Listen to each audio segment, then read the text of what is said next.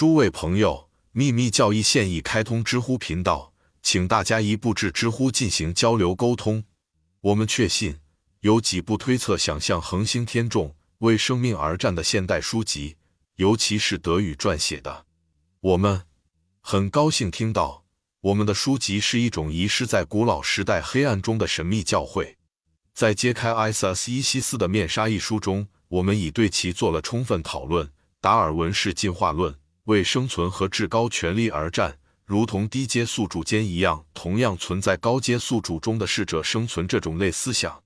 始终贯穿1876年编写的我们早期两卷书中，见揭开伊西斯的面纱中“进化”一词的索引，达尔文、c a p i l a 生命之战等等。但这不是我们的想法，而是古代的，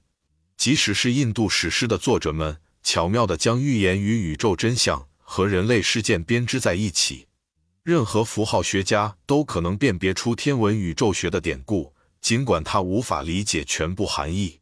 往事书里众多的天堂之战，在赫西奥德和其他古典作家的泰坦之战，埃及传说中同样有奥西里斯和提丰之间的斗争，甚至在斯堪的纳维亚传说中，那些争斗都指向同一个主题：来自北方的神话，称之为火焰之战。火巨人穆斯佩尔 （Muspo） 的儿子曾在威格尔的维格雷德战场上作战。所有这些都与天国和地球有关，有着双重甚至三重的意义，并且隐秘应用于高阶的事物和低阶的事物。它们分别与天文、神学以及人类的奋斗有关，与球体的调整以及国家和部落之间最高权威有关。从宇宙显现存在的那一刻。生存之争和适者生存就占据了至高无上的地位，很难逃脱古代圣人敏锐的观察。因此，因陀罗不断的战斗，天神与从高阶众神贬降为宇宙恶魔的阿修罗不断战斗，并与 Vitri 或 a h i 战斗。恒星与星座之间，月亮与行星之间的奋力战斗，后来拟人化为国王和普通人。因此。同样还有天堂里米迦罗和他的主人对抗龙朱庇特和路西法木星的对抗。当叛逆主恒星的三分之一被抛向太空时，天堂再也没有它的位置了。正如很久以前所说，这是神秘循环的基础原则和基石。它显示出婆罗门和 Tonim 完全以达尔文的方式推测世界的创造与发展，期待他和他的学院都在物种的自然选择中适者生存和转变。世界的诞生，旧的世界被新的世界征服毁灭，等等。揭开伊西斯的面纱，第二卷两百六十页，声称所有的世界恒星、行星等处于未分化状态的原始物质的原子核，一旦被自由原则告知，一个刚死亡的恒星首先成为了颗彗星，随后太阳冷却成为适合居住的世界。这是一个如圣